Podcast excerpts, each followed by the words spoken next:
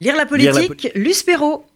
Bonjour, Marc Andevelt. Donc, vous publiez chez Stock Le Grand Manipulateur. Le Grand Manipulateur, on le voit bien, c'est euh, le président Macron. Et euh, vous aviez déjà publié dès 2015 le l'ambigu Monsieur Macron. Vous avez été un des premiers journalistes politiques à repérer Emmanuel Macron, à voir en lui un personnage avec lequel il allait falloir compter. Expliquez-nous comment il est entré dans votre radar. Ah, c'est une question intéressante parce que effectivement, euh, je fais le premier livre sur Emmanuel Macron en, en novembre 2015 et dans le livre euh, j'évoque certes prudemment mais la possibilité et, l'envie d'Emmanuel Macron de se présenter à la présidentielle dès 2017. Donc euh, voilà, je me suis pas trop trompé. Et, comment je me suis intéressé au personnage, comment il est arrivé sur mes radars, c'est justement parce que comme je travaille également sur des, des enquêtes économiques, je connais bien le monde économique, le monde des grands patrons, on va peut-être parler, le monde également des hauts fonctionnaires, euh, toutes les arcanes de l'État. Euh, en fait, je touchais du doigt quelque chose euh, qui est très propre à Emmanuel Macron, c'est que dans son ascension, en l'absence d'un parti politique constitué, il a tissé sa toile, ses réseaux euh, divers, plus divers qu'on plus divers qu'on ne peut le croire. Dans le patronat. Euh, notamment dans le patronat. Et effectivement, c'est par mes contacts et mon carnet d'adresses de ce côté-là, entre autres, je me suis aperçu que euh, c'était quelqu'un qui allait compter en politique dans les prochaines années. Alors, on va pas revenir sur toute l'histoire qu'on connaît bien, son parcours au lycée, son lycée jésuite à la Providence à Amiens, son mariage avec Brigitte, sa, professeure, euh, son parcours euh, assez atypique quand même pour un jeune Français de la bonne société bourgeoise euh, provinciale. comment peut-on dire quels étaient ses, engagements politiques à l'époque? Quand il a débarqué à Paris débarquant de sa province, justement. Alors ça, c'est ce que je raconte dans mon premier livre, hein, l'ambigu Monsieur Macron, qui est plus une enquête sur son parcours, hein, euh, oui. donc c'est euh, presque une enquête. Mais il faut euh, expliquer d'où il vient pour comprendre aujourd'hui. Oui, oui, tout à fait. En fait, quand il arrive à, Paris, c'est pour être d'abord étudiant en Hippocagne à Henri IV. Euh, il a même été euh, en terminale à Henri IV, hein, il est parti d'Amiens en première, et dans cette période étudiante, en fait, il se rapproche de Jean-Pierre Chevènement et des chevènementistes. Donc ça, ça sait encore assez peu, mais les premiers amours d'Emmanuel Macron en politique, c'est le chevènementisme, donc une conception euh, très républicaine de l'État français, mais également assez éloigné euh, d'une autre influence, d'une autre influence d'Emmanuel Macron qui est euh, Michel Rocard et la deuxième gauche. Là, c'est l'économie. Voilà. Et, d'ailleurs, je lui avais posé à l'époque la question suivante. En gros, comment on passe de Chevènement à Rocard en, moins de deux ans, c'est-à-dire entre euh, Hippocagne, Sciences Po et ensuite l'ENA. Et il m'avait expliqué, mais je considère, ça c'est extrêmement important, il m'avait dit, je considère que la deuxième gauche, et Michel Rocard, a eu un rapport complexé à l'État. Et ça, c'est très important parce que ça, ça dénotait déjà chez lui une conception en réalité très verticale du pouvoir, une conception que je qualifie. Jupiter. Voilà, le fameux Jupiter, mais une conception en fait qu'on peut qualifier de bonapartiste hein, dans la conception et la, lecture des institutions de la Ve République. C'est aussi par rapport à, à, comment dire, à sa volonté politique, c'est un peu le qui même me suive. Il ne cherche pas particulièrement à une coalition politique à l'allemande ou à l'italienne. D'ailleurs, les institutions françaises lui permettent cela. Euh, mais c'est aussi un peu le quiproquo de 2017 et de son élection de 2017. C'est-à-dire que dès en amont du deuxième tour, il n'a pas cherché une coalition politique en réalité. Il a cherché à fracturer, comme on a dit, l'espace politique français. Exploser. a explosé et on le voit encore aujourd'hui. Ça les déflagrations continuent. Donc maintenant sur la droite au niveau de l'élection européenne. Et on, on va dire sur les forces institutionnelles c'est sa grande force. Il est aujourd'hui tout seul alors c'est peut-être aussi ce qui en fait, on va dire, une, enfin, ce qui peut euh, inquiéter pas mal de personnes également aujourd'hui, parce que euh, dans son jeu tactique face à l'extrême droite, euh, bon, bah, entre moi ou le chaos, en 2022, on peut peut-être s'inquiéter de l'absence d'alternative institutionnelle à Emmanuel Macron, au moins pour le débat démocratique. Un peu plus crédible que, que Marine Le Pen, c'est ça que vous voulez dire Oui, et puis, bon, je ne suis pas d'extrême droite, ça se saurait, mais on va dire, je, je, je, on peut être inquiet d'une solution populiste d'extrême droite. De ce face à face. De ce face à face, bien évidemment. Alors, vous expliquez quand même dans, dans ce livre ce qui, est, euh, ce qui sera une vraie révélation pour un certain nombre de Français. qu'il a commencé très très loin à penser au pouvoir et à la politique, et il a construit ses réseaux à l'ancienne. Oui.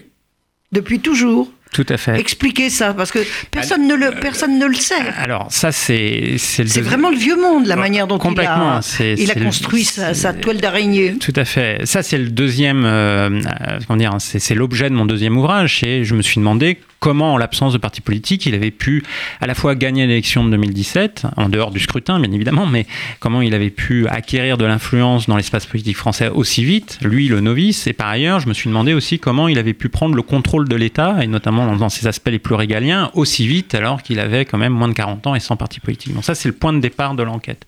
Et effectivement, je m'aperçois euh, en enquêtant que contrairement à ce qu'on appelle aujourd'hui le storytelling, la belle histoire racontée par les communicants, il il est loin d'être l'homme euh, uniquement des startups ou de la nouvelle économie, ou même parfois même des grands patrons, on reviendra dessus, parce que les choses sont parfois plus complexes, mais il, sait, il a utilisé tous les vieux réseaux de la Ve République.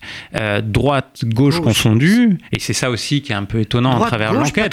Tout à fait, mais par exemple, droite-gauche, je raconte un épisode quand même assez étonnant. Dès 2013, quand il est secrétaire général adjoint euh, de l'Élysée de François Hollande, il organise des réunions entre guillemets secrètes, ou en tout cas relativement euh, discrètes. Et à ces réunions-là, il invite différents communicants. Et à la table, par exemple, il invite Franck Louvrier, donc ancien grand euh, conseiller en communication de Nicolas Sarkozy pendant cinq ans. Et donc, dans le dos de François Hollande, euh, Emmanuel Macron est capable de travailler. Et comment il le connaissait, c'est aussi par rapport à son parcours à la Banque Rothschild ou dans l'univers économique. Et donc, en fait, ou par exemple la proximité de sa femme Brigitte Macron avec le couple Bernard Arnault, et eh bien, et en réalité, je me suis aperçu que il était déjà le en même temps était déjà en marche depuis bien longtemps au niveau des réseaux. Et euh, ça, ça, ça a perturbé beaucoup d'acteurs politiques par la suite, parce que les, les, les codes à la fois c'était les vieux codes de la politique et, notamment des réseaux, mais en réalité il a utilisé tout le monde sans vergogne, des réseaux parfois opposés, et il s'est mis au cœur et au centre entre ces réseaux opposés. En naviguant très en habilement. naviguant très habilement. Alors Bercy, la campagne présidentielle, les planètes alignées, l'élection chamboule tout pour vous. Ça vient de très loin et il n'y a que les Français qui ont été étonnés de découvrir ce superbe nouveau jeune président et son nouveau monde. Alors, il, a eu, euh, alors, il a bénéficié en 2017, il a bénéficié d'une situation euh, politique euh, un peu exceptionnelle, hein, comme, on, le sait, avec notamment les ennuis judiciaires de François Fillon en pleine campagne, ça c'était du jamais vu. par ailleurs, il, je pense, et ça je le notais dans le premier livre, qu'il avait, à l'époque en tout cas, une habilité à, à, diagnostiquer certains blocages dans la société française, ce qui ne veut pas forcément dire qu'il y a apporté les bonnes réponses une fois au pouvoir, hein, mais comme on le sait, une campagne n'est pas forcément euh, le fait de gouverner, hein, il y a toujours une différence. il a quand même heureusement surpris les Français. Euh, oui, oui, parce que euh, les Français étaient dans une sorte de, vague de dégagisme, et donc les partis politiques traditionnels, il en a bénéficié, étaient tellement critiqués par les Français que lui est apparu comme l'homme neuf. Ce que j'explique, c'est qu'à travers cette deuxième enquête, c'est qu'il n'est pas si neuf que cela, déjà, qu'il n'a pas su, à travers son ambition personnelle, constituer une génération politique réellement importante, euh, pouvant euh, renouveler réellement euh, les institutions étatiques. Et donc, dans les cabinets ministériels, il y a énormément d'anciens conseillers des gouvernements de droite précédents, notamment de, Jean-Pierre Raffarin ou de gauche, et des gens, en fait, qui ont connu le pouvoir depuis plus de 20 ans. Donc là, c'est les limites du dégagisme à la Macron, entre guillemets. Et puis surtout, ce que j'explique, c'est qu'effectivement, vous avez raison, il n'a rien laissé au hasard. C'est-à-dire qu'on aurait pu croire, à travers là aussi les commentateurs, parfois, la communication, que finalement c'est une petite fleur qui est tombée sur l'élection de 2017, Emmanuel Macron. Non, en réalité, sur les décombres, voilà, sur les, sur les décombres de ses adversaires, en réalité, ils l'ont bien aidé quand même. Voilà, mais il a également, euh, il n'a rien laissé au hasard, c'est-à-dire que euh, s'il a investi les réseaux de pouvoir, euh, par exemple les, les, boîtes de communication, le grand patronat, des choses comme ça, c'est d'abord et avant tout, avant le soutien direct de tous ces acteurs-là, c'est d'abord et avant tout le fait, euh, ça lui a permis d'assécher la concurrence. Euh, par exemple, on peut euh, parler de Manuel Valls. Manuel Valls, en 2016, avant même la primaire du Parti socialiste, en fait, il se retrouve comme Premier ministre extrêmement isolé parce qu'en fait, Macron est déjà parti à l'aventure comme ministre de l'économie.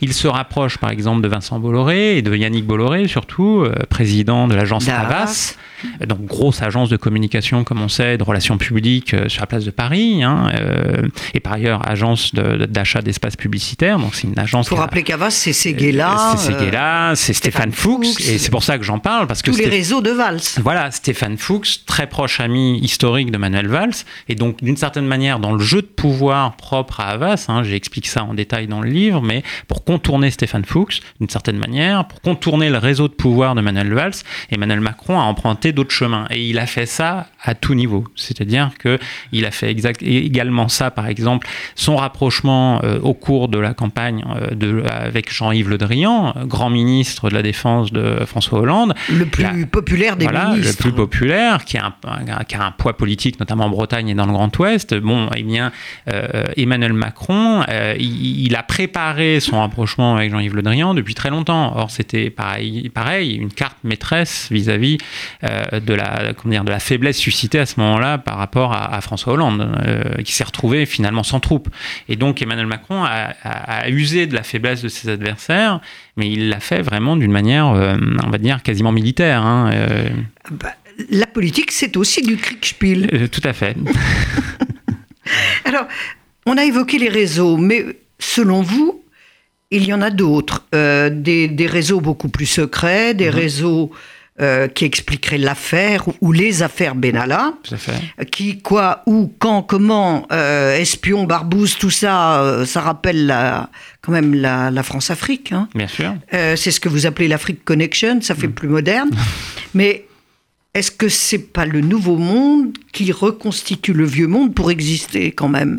C'est assez, troublant. C'est ce que j'ai lu de plus complet sur l'affaire Benalla. Euh, bah, merci, je vous remercie. Effectivement, euh, effectivement, l'une des clés d'explication que j'apporte à l'affaire Benalla et à la sensibilité de l'affaire Benalla, on l'a vu, tous les Français l'ont vu, les commentateurs l'ont vu. Euh, Benalla a été protégé cet été par l'Élysée, que ce soit en termes de communication ou même, on va dire, de bien-être personnel par la suite. Je ne parle pas des contrats, là c'est encore un autre sujet, bien évidemment, soyons euh, précis. Mais euh, donc on a bien vu euh, que Benalla, il y avait autre chose. D'ailleurs, on a vu que c'était une affaire à tiroir hein, concernant la personne de Benalla. C'est pour ça que je dis les affaires. Et les affaires, tout à fait. Et en fait, ce que j'explique dans le livre, c'est on va dire, j'ai fait un pas de côté par rapport à Benalla, c'est-à-dire je me suis intéressé à la fois au réseau de Benalla dans le pouvoir macronien. C'est-à-dire, en fait, je me suis aperçu que Benalla, il n'y avait pas que Benalla, il y a d'autres collaborateurs du président de la République qui sont des collaborateurs de l'ombre. Et donc il y a tout un chapitre, par exemple, sur quelqu'un qui est toujours à l'Élysée, Monsieur Ludovic Chaker, qui, est, qui a été nommé chargé de mission auprès du chef d'état-major particulier euh, du président de la République, alors qu'il n'est pas militaire. Et on ne se connaît pas exactement quelles sont ses affectations. Et par ailleurs, je me suis aperçu qu'Alexandre Benalla, par exemple, euh, tout en étant d'origine marocaine, euh, avait un très gros réseau en Algérie, auprès des grands patrons algériens que, que Emmanuel Macron. On le prenait même pour un Algérien. À tel un Franco-algérien. Tout à fait, tout à fait. Et puis par ailleurs, quand on parle de des, des, réseaux de la France-Afrique d'Alexandre Benalla, en fait, je me suis aperçu qu'il y a une partie de ces réseaux qui sont très parallèles aux réseaux, on va dire, que le, couple Macron presque a, pu euh, également, euh, comment dire, utiliser d'une manière ou d'une autre, parce que ils ont fait aussi avec l'existant. Mais c'est aussi un peu euh, la critique qu'on peut faire avec Emmanuel Macron, c'est qu'en l'absence de troupes constitué d'expérience politique. C'est tout le paradoxe.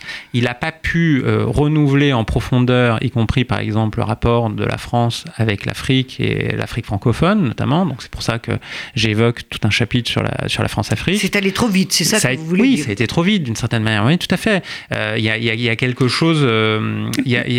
voilà, la, parce qu'il y a aussi un autre élément à comprendre. Parce que quand on parle des réseaux, c'est un peu générique. Et vous avez raison.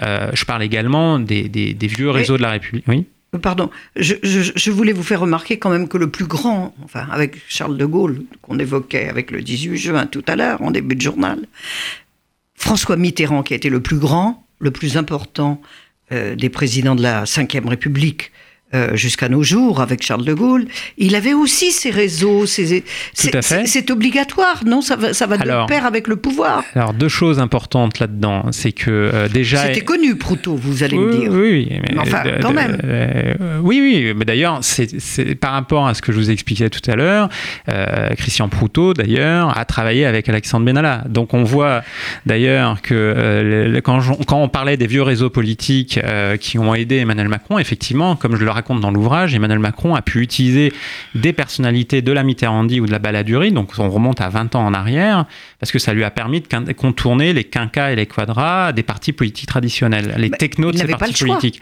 Non, il n'avait pas le choix. Alors le bémol, enfin entre guillemets, euh, l'élément extrêmement important à, à prendre en compte, c'est que contrairement à ses prédécesseurs, euh, il n'a pas de parti politique. Et donc, euh, quand il est président de la République, quand il devient président de la République, dès qu'il y a un soubresaut, on l'a vu avec l'affaire Benalla, euh, Emmanuel Macron est un peu au volant d'une voiture sans amortisseur. Dès qu'il y a une difficulté, ça remonte directement et immédiatement au président de la République.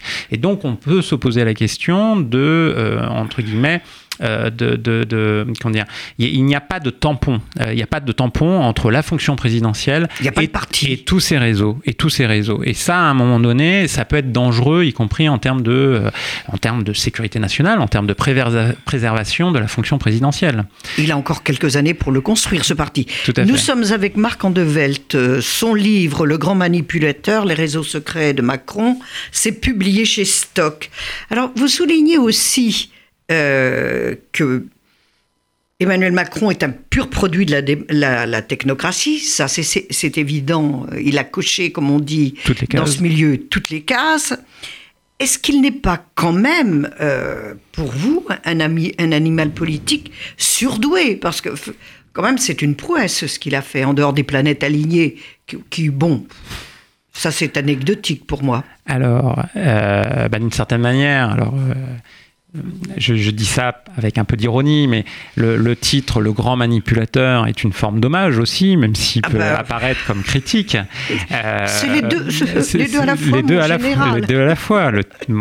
Euh, c'est le en même temps. Toujours donc, le euh, voilà. Et donc, euh, dans, il, a, il a, et je l'avais déjà noté dès le premier ouvrage, et d'ailleurs à l'époque, y compris certains journalistes avaient du mal à prendre en compte cela parce que j'expliquais qu'il avait du potentiel politique, justement. Quand je faisais quand j'ai fait mon livre en 2015. en techno. Voilà, alors que tout le monde le voyait en techno, voire le disqualifier en banquier d'affaires. Et donc moi, toute mon enquête de 2015, c'était de montrer qu'il avait de l'habilité politique, y compris dans des réseaux de pouvoir assez entre guillemets éloignés du grand public. Par exemple, j'avais fait toute une enquête sur la manière dont il avait empêché un grand patron comme Henri Proglio de récupérer la présidence de Thales. Donc Thales, c'est une entreprise extrêmement stratégique hein, qui fait des systèmes d'armement, notamment du Rafale. Et euh, donc j'avais vu à cette occasion-là qu'il avait extrêmement euh, énormément d'habilité politique et que c'était euh, cela était également euh, le résultat d'une ambition politique importante. Et donc oui, il a beaucoup d'habilité, mais l'habilité ou le machiavélisme ne suffit pas en politique. Et alors si je fais la leçon au président de la République, si je me permets, lui qui a fait un, mémoire euh, sur euh, Machiavel, un mémoire euh, en tant qu'étudiant sur Machiavel, eh bien, il, est, oui, il est extrêmement habile comme Machiavel, comme au sens machiavélique, au sens, le sens commun le prend en compte, mais Machiavel, c'est une théorie politique de la souveraineté, et de la souveraineté par rapport au peuple, qui est le souverain, notamment en démocratie. Et donc, on le voit notamment dans ces difficultés politiques de ces derniers mois vis-à-vis des Gilets jaunes, mais pas que. Il a quand même une difficulté aujourd'hui, dès lors maintenant qu'il est au pouvoir, euh, à euh, ressentir le pays et euh, à se faire aimer des Français. c'est quand même une difficulté importante en démocratie. Est-ce que c'est pas le propre de quelqu'un qui a été élu sans parti contre tout le monde? Est-ce que c'est pas quand même une charge un peu dur contre un jeune président qui est trop tout, trop beau, trop, trop aimé, trop doué, trop brillant. Par exemple, est-ce que c'est pas comme ça que ça peut être perçu pour conclure? Il, a de l'habilité politique, mais il a fait aussi des erreurs politiques, justement, parce que comme il s'est cru, euh, comment dire, comme il se voit, euh, il, pense qu'il s'est fait tout seul. Voilà, parce que comme il avait beaucoup d'ennemis, c'est vrai, euh, il a l'impression qu'il s'est fait tout seul, mais ça lui a fait faire des erreurs. Et donc, par exemple, la main tendue par Manuel Valls pendant l'élection présidentielle, il ne l'a pas particulièrement prise, cette main tendue. Moins Voilà. Et, et, et ça, il a multiplié les ennemis. Et d'ailleurs, on parlait du grand patronat tout à l'heure. Euh, ce qu'il faut savoir, c'est que malgré il oublie ses amis, il oublie ses amis et y compris, pas bon. y compris dans les réseaux économiques qui, euh, l'ont soutenu, euh, en tout cas dans son ascension en 2017, il y a une partie des grands patrons y compris parmi les plus proches. Hein. On parlait par exemple, euh, à un moment donné, il était relativement proche de Patrick Drahi. Ça fait bien longtemps qu'il est plus proche de Patrick Drahi. Patrick Drahi euh, a essayé de renouveler son parc, enfin de, développer son parc 5G avec les Chinois, et il s'est retrouvé en situation frontale à l'égard du gouvernement, mais également d'Emmanuel Macron à l'Élysée sur cette question cruciale. Et donc, il comment dire, on a, on a une image de ces jeux de pouvoir que je décrypte d'ailleurs dans le livre, un peu en bloc où, en gros, tous les grands patrons auraient soutenu Emmanuel Macron seraient toujours les meilleurs amis d'Emmanuel Macron. En fait, les choses sont plus compliquées que ça. Euh, même des grands patrons, euh, je pourrais citer donc Bernard Arnault, François Pinault, euh, qui ont par exemple donné énormément d'argent sur les sur l'épisode de, Notre-Dame. par exemple, je peux vous donner une petite anecdote qui n'est pas dans mon livre, mais quand ils ont fait des, annoncé les gros chèques le soir de la de l'incendie de, Notre-Dame, 100 hein, millions pour Pinault, 200 millions pour Bernard Arnault, eh bien le président de la République ne les a pas remerciés à titre privé. Et euh, ces gens-là ont aussi de la mémoire et aussi de la rancune. Donc il n'y a pas que Emmanuel Macron qui ont de la mémoire et de la rancune. Et malheureusement, ces vexations, ces euh, méprises parfois, ces mises à distance euh, expliquent aussi les difficultés politiques d'Emmanuel Macron aujourd'hui. Pour conclure, juste très très très vite, est-ce que l'affaire Benalla lui collera tout le quinquennat? Ou bien le grand débat qu'il a quand même magistralement imaginé, orchestré contre tous, là encore, a-t-il effacé tout ça et a effacé Jupiter en quelque sorte? Il a retrouvé l'empathie euh, avec les Français. Alors au moins il a retrouvé l'empathie avec sa base, sa base d'origine, ça c'est vrai, ce qu'il avait en partie perdu pendant, l'hiver, hein, qui a été une situation très difficile pour lui. Euh, mais euh, j'en discutais avec un, soutien d'Emmanuel Macron il y a quelques jours, hein, qui m'expliquait que quand même le pouvoir actuel, dans sa pratique du pouvoir, on parlait de Mitterrand, hein, euh, on est quand même en 2019, donc on pourrait penser qu'un jeune président pourrait avoir une autre pratique du pouvoir, on va dire plus, peut-être plus transparente, plus, horizontale, telle qu'il l'avait euh, promis pendant sa campagne présidentielle. Et donc, euh, ce, soutien de Macron m'expliquait il faut qu'il y ait un électrochoc du côté d'Emmanuel Macron, y compris sur sa pratique du pouvoir. Et là aussi, c'est ce que je disais tout à l'heure, il ne suffit pas de communiquer, ou euh, là pour le coup euh, d'apparaître comme le, le, chef de l'État sur le pont. Il faut aussi organiser. organiser. Et là, c'est toute la difficulté d'Emmanuel Macron, c'est qu'il faut aussi qu'il resserre les boulons, qu'il soit un bon manager, qu'il sache s'entourer, et surtout qu'il n'hésite pas à faire monter des gens qui ont du talent politique peut-être tout autant que lui, et il ne faut pas qu'il ait peur de, des compétences et des talents qui peuvent être aujourd'hui dans la Macronie et qui l'entourent. Merci beaucoup Marc Andevelt, le grand manipulateur. Les réseaux secrets euh, d'Emmanuel Macron, c'est publié chez Stock et c'est passionnant.